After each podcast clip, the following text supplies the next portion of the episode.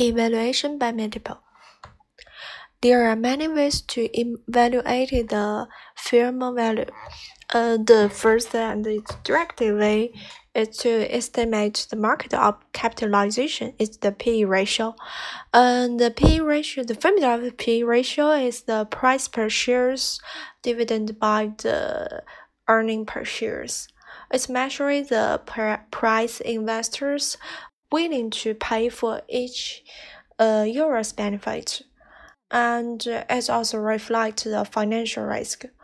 Uh, it also can be calculated by the market capitalization divided by the net income. Uh, this ratio is widespread used to determine the equity value.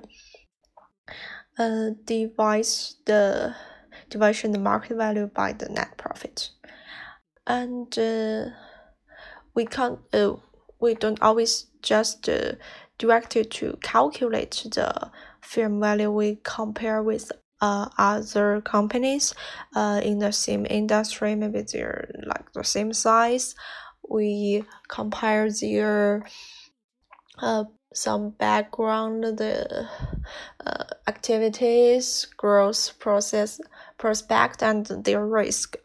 And uh, if we don't consider the capital structure, we use multiple to estimate of the value of the companies and the market, just like the EBIT multiple. Uh, the capital employed uh, financed by equity and the net debt, and the enterprise value must be allocated by the creditor and the shareholder. The EBIT multiple formula is the enterprise value divided by the operating profit. The enterprise value is just the, the market value market value of the equity and the book value of net debt. Um, and the operating profit is generated by the capital employed. Um, it's based on also the net debt and the equity. There are three facts that the EBIT multiple is based on. The first is growth rate of operating profits, and the second is rate of the company. The third is the level of interest rate.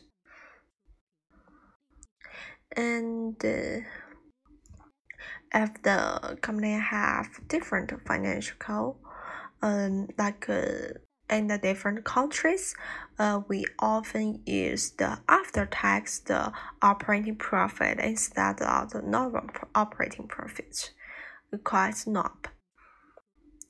And of course, there is other multiples like sale multiples and EBITDA multiple. Um, the sale multiple is the enterprise value divided by the sales um, it's often to use in uh, valuation in evaluation the uh, shops or very small companies that this company the sales is uh, in the large parts of their earnings of their profits. And uh, we use EBITDA multiple um, in some special industries like uh, um, the airplane, the airline, the telecom, uh, all these industries is this uh, depreciation is higher. So we use the EBITDA instead of the EBIT. And uh, the advantage of EBITDA multiple is it less sensitive to accounting and uh, and taxing role which allow the inter-industry and the international corporations. Also, we have the free cash flow multiple. The free cash flow multiple is computed as enterprise value divided by the free cash flow to the firm.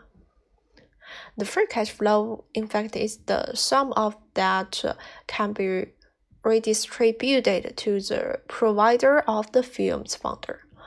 Uh, therefore, uh, theoretically, this multiple is highly relevant.